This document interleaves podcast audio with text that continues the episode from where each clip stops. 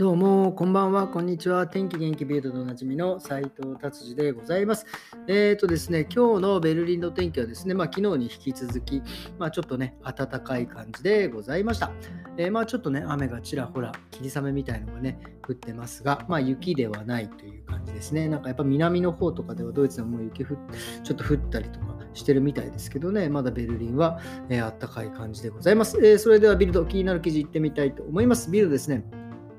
とうとうですね、ガソリンがちょっと安くなってきたっていうことですね。これいつからかっていうとですね、まあ、今のところ、えー、ねね、価格が上昇したのは今、とりあえずストップされたっていうことですね。で、新しいガスはどこからかっていうと、ロシアからではなく、えっ、ー、とですね、うーん、どっから？うん、どっから書いてません。すいません。なんかオランダの先物取引で、えー、1キロワットがですね、70 77ユーロ77セント、えー、で取引された。まあ、要は、えーえーと、戦争が始まる前は88ユーロだったんですね。なので、戦争が始まる前よりも、えー、安くなったってことです。だから多分、これ多分、えー、来年の2月とか3月とかにはですね、だいぶ、下がるんじゃないかなっていうのをすごくえ期待しております。いや、これはね、朗報ですね。はい、じゃあ次行ってみたいと思います。次はですね、えっ、ー、と、あの気候変動の、ね、方たち、えー、ラストジェネレーションって言ってるグループの方たちがですね、2021年、去年か、えー、去年のですね、えミュンヘンで、え車のメッセが行われたんですけど、そのメッセの時に反対デモをするというですね、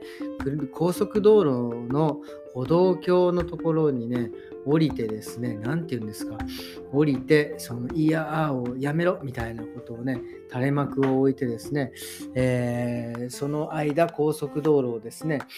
えー、2時間、3時間、4時間止めたということでですね、えー、裁判になりました。で、裁判はですね、えっ、と、えっ、とですね、4年の懲役ということですね。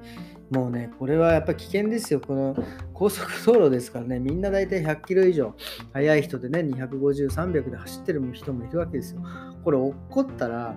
どっちも一大事ですからね、本当、走ってる方もえらい迷惑だし、まあ、こういうことをね、してる人がね、怒っちゃうのは、まあ、ね、命かけてやってるんでしょうからですけど、本当ね、毎回言いますが、本当に違う方法でね、えー、ことを進められないものなのかなっていうのはね、本当に思います。あんまりいい、えー、あれではないですが、まあ、とりあえず4年の、えー、懲役が出たっていうのは、まあ、えー、妥当なんじゃないかなというふうに思っております。まあ、僕別に弁護士でも裁判官でもないんですけどね。はい、じゃあ次行ってみます。次はですね、テスラですね。テスラの株がね、再び下落ってことですね。えっ、ー、と、なんか、テスラで、えっ、ー、と、1月20日から30日まで、なんか中国、上海で、なんか、テスラでは大きい工場があって、そこで作ってるらしいんですが、車を。えー、その工場がちょっとストップするということで、で生産の減少が非常に、え進んでいく、車がどんどん作られなくなってるということでですね、えっ、とですね、株価が半分ぐらいまで落ちたっていうことですね。その割には反対の記事にはですね、えーと、ドイツにも大きいテスラの工場があるんですけど、そこにね、もう作った車がですね、工場に入りきらずですね、ベルリンの空港に3000台の新車新車？をあの停車してるっていうことでね、これは本当にすごいですよね。だからヨーロッパでは売れてる。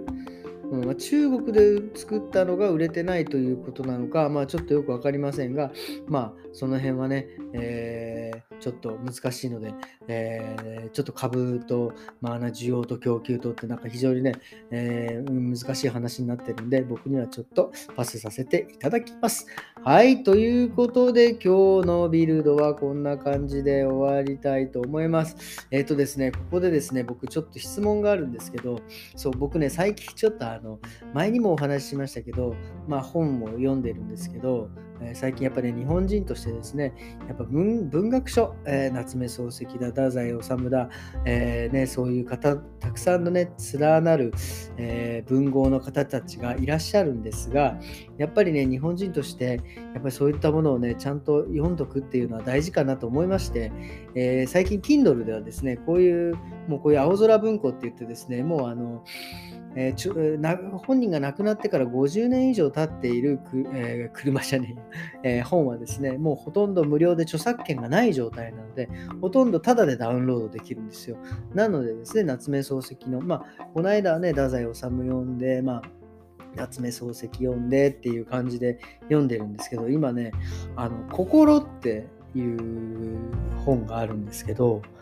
あの中、まあ、読んだ方はね、まあ、わかる。僕まだこれ途中だからね、何とも言えないんですけど、今ちょっとモヤモヤしてて、あの、心に出てくる先生と私っていう人がいるんですけど、私っていうのは男なんですか？女なんですか？ちょっとね、あの、